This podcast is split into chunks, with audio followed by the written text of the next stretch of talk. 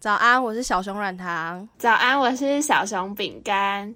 然后这就是我们社会系的下集。我们上集的时候简单聊了一下我们社会系到底都在做什么啊，然后未来可能有什么出路。就是最重要就是我们两个为什么选了社会系，还有就是浅谈一些我们觉得进来之后跟我们一开始想象的一些落差。所以我们就接着下集，因为我们上一集谈比较多是我们两个当初为什么选社会系，其实因为你来社会系之后，你就会认识到很多系上的同学，大致也会问说，哦，那你当时为什么选社会系？所以其实我们会听到很多不同的答案。嗯但通常听到的答案好像都是从你那边来，对不对？我好像没有特别去认识别人，是吗？是吧？可能我我特别喜欢聊这类话题嘛，无话可开的时候，我就会问说，为什么念社会系？但有时候社交就是这么一回事嘛，就是开个头，开个头。那我突然想到一。件事情就是说，我发现我现在身边的那些朋友圈几乎都是你先认识，然后我才认识哦。但这就是说起我们古早就是牵起这个朋友圈的那个源头啊，也是可以聊一下这个，蛮好笑。我们两个一开始认识比较简单嘛，就是因为统计课，上一集应该有讲过，就我们是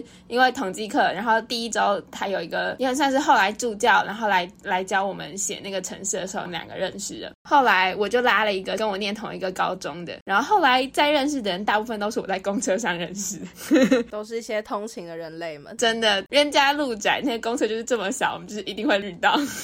我们不是冤家，我们是好朋友。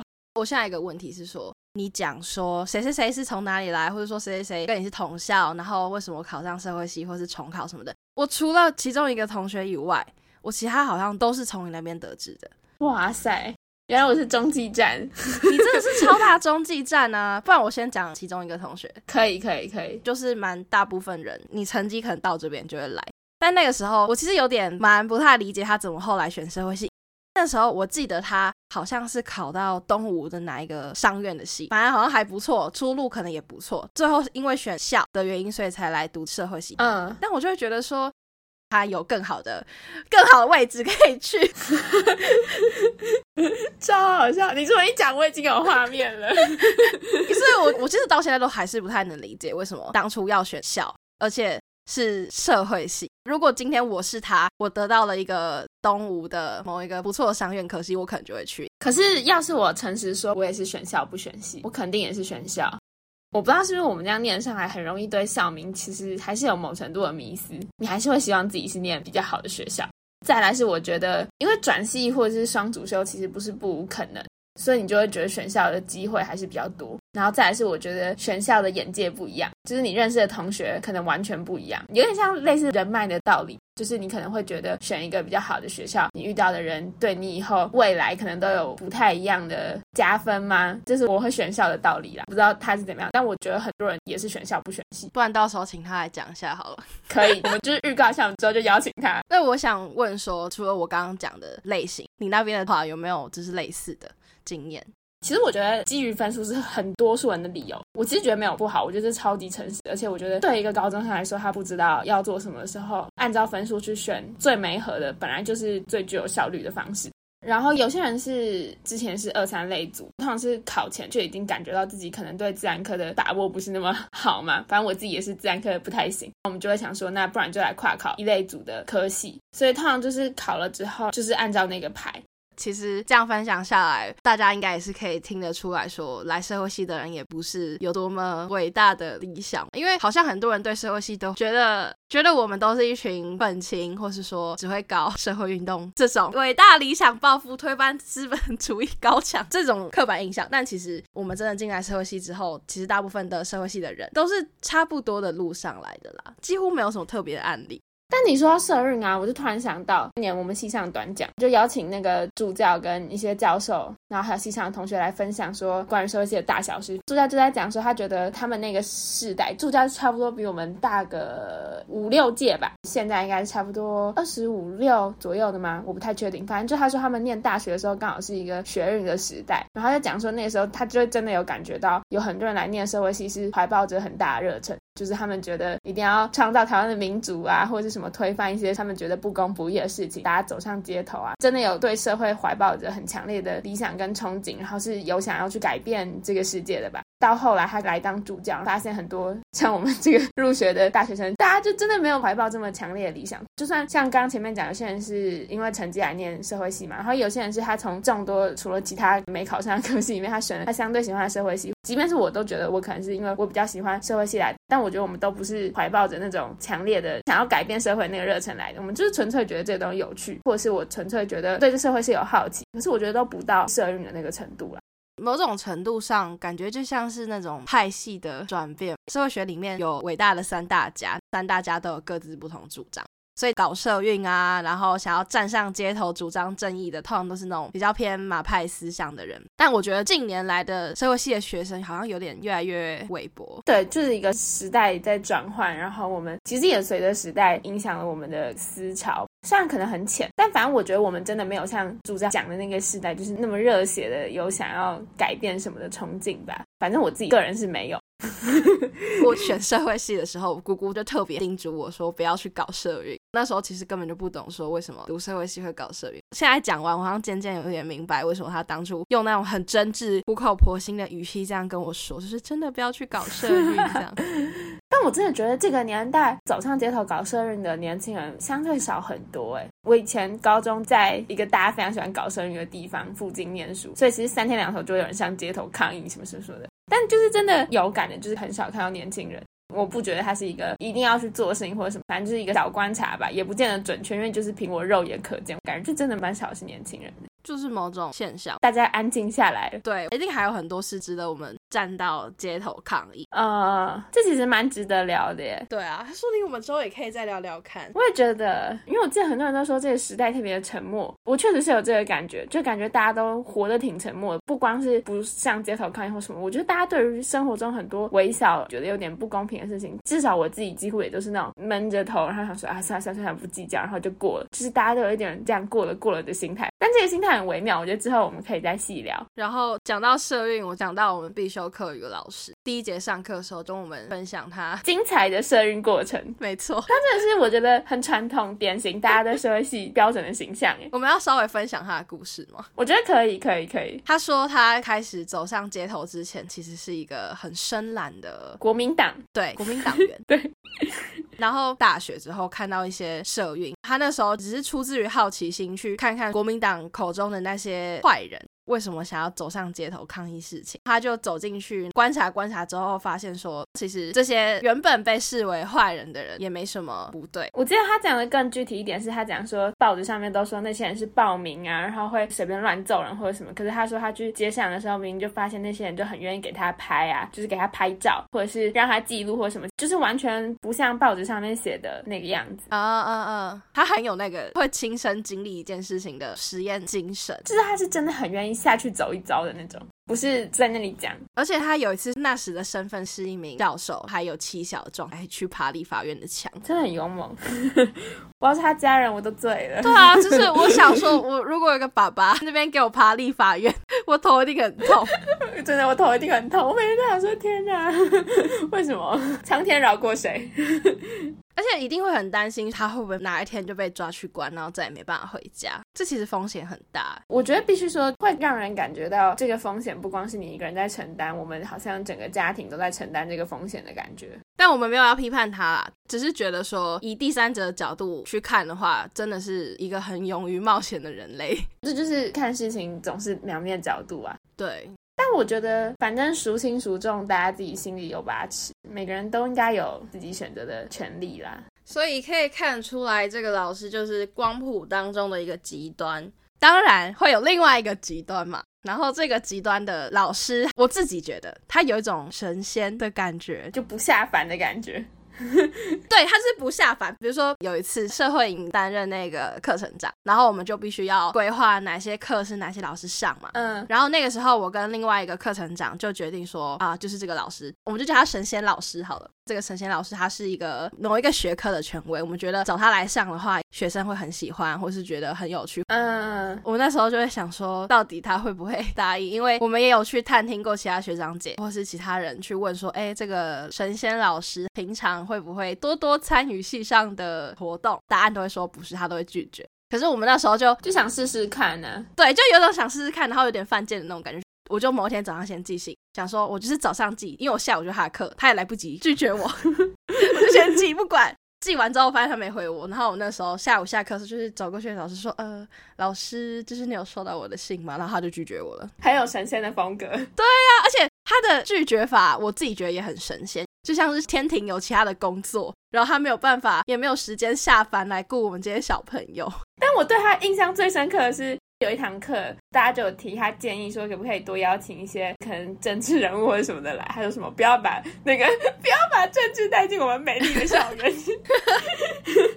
我那时候觉得这句话超级好笑，他真的很神仙呐！这件事情好像是我提的，然后我也没有特别去想说有什么政治立场，因为那一堂课是给一些社会系毕业的学长姐可以回来演讲，然后那时候我就觉得说好像少了点什么，所以我才提说有没有政治人物啊，或者什么政府内阁可以来。学校分享讲一下社会学在政治上面会怎么样运用，但他就讲那句话，是真的很好笑，而且真的很有他神仙的风格。对，神仙不轻易下凡的。但我觉得这就是很酷，这也展现了社会系的多元吧。就它不光是各个学派的领域的那些传统理论家很多元，即便到了现在，我觉得教授某程度就是某个领域的专家之类，他们也都非常的多元，他们真的都各持己见，然后也各在各自的顶点。这样没错，他们也还是偶尔会交流，但就是没有那一种很亘古不变的答案。对，就是感觉都矗立各自的山峰，没有一个指定的道路啊。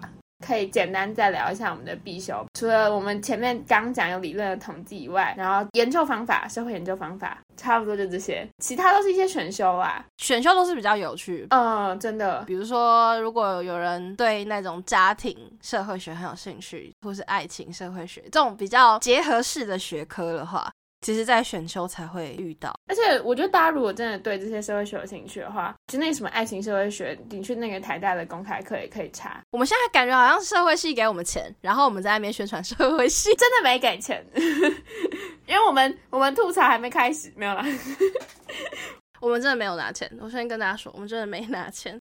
我觉得社会系其实你说好也好，不好也不好，因为它真的是有点无用。对啊，所以刚刚就说啦，我们是就是因为还没有吐槽，我们先把好的部分先说完，然后我们现在。开始要进入到我们的这个这一切的反思。刚刚真的讲了很多社会系的好处，嗯，然后对我自己个人而言，社会系真的很像嫁了一个乌托邦。但你要知道，就像那个神仙老师一样，乌托邦跟人间是有差距的。我们虽然每天读了很乌托邦这些美好的东西，可是你要知道，现实生活总是跟那些所有的理想是有落差的。这某程度也很反映了，就是我们在社会系里面学的东西，有时候我们会很难应用。就像前面讲，没有什么专业对口的东西，也很容易读了这些理论之后，你可能对这个世界还会有点失望的感觉。我不知道你会不会有这个感觉？会啊，那时候大一读异化劳动的时候，会有那种被冲击的感受。我觉得可以先简单讲一下异化劳动到底是什么。大家听到这里的时候，可能已经先三个问号，想说什么？哦哦，好啊，跟大家分享一下异化劳动。觉得我这样简单讲好，异化劳动就是你觉得自己是在为别人工作。就是你如果有一种自己是社畜的感觉，那你就是在异化劳动。最简单的话是这样去形容，就你没有感觉到这个工作让你感觉到生而为人的快乐。大部分的人应该不会觉得工作是快乐，这就是某种程度侧面的点开。其实大部分人都在异化劳动。你在劳动的这个过程中，本身是应该要使你开心。我觉得这个其实可以反映到有些人现在很喜欢做一些 DIY 手作课程之类的。如果这件事情真的变成你的工作的时候，你就会觉得说，你只是为了做出这个东西之后，只是拿点钱，然后再去生活而已，不会真的觉得这个东西是一个作品，它只是一个工业化下的产物。我觉得很多人可能或多或少都会有这个感觉，就他一开始很喜欢做某件事情，然后可能这是他最大人生的兴趣嗜好，然后当他变成工作之后，你就会发现，哎，某一天开始就会觉得你好像越来越不喜欢他，你就开始觉得厌烦，因为你就开始重复那些 routine，你要交差了事啊，你要完成谁谁谁给你的指令，或是你有一定要做到的 KPI 之类。反正就类似这些事情之后，就慢慢的压垮你的热情跟你喜欢的那个感觉。我觉得不光是在工作上，其实我觉得学生有时候自己也会觉得自己在异化学习。对我来说，学生学习就很像他的工作。我不知道这比喻恰不恰当，可是我一直觉得从小到大当一个学生，其实学习这件事情就是我们最大的工作。然后我每个月要做多少事情，就是我爸妈给我的 KPI，还有学校给我的 KPI，他们就是要求我完成这些事情。其实它都是很像工作一样，只是它可能跟工作还是有一点不一样。但我觉得它那个不一样，就像每一份工作之间都有一点不一样。简单讲完异化劳动之后，那个冲击的感觉像是人生所有在做的事情，会不会某一天觉得说我都做的很没有意义？因为我最终都必须要导向异化劳动。真的只有极少几率有这个机会可以做一辈子自己很喜欢，然后做不会腻的工作。所以我自己对我自己的未来想象，就是我终将都会走到这一步。那我这个人生它到底还有什么意？而且我那时候还有一个最大的感觉是，因为我们写报告的时候总是会批评那些异化劳动嘛。但你就会觉得批评着批评着，你就是第一个会奔向异化劳动的人，因为你就觉得我们这样子也没什么特别专业技能啊，出社会也没什么资格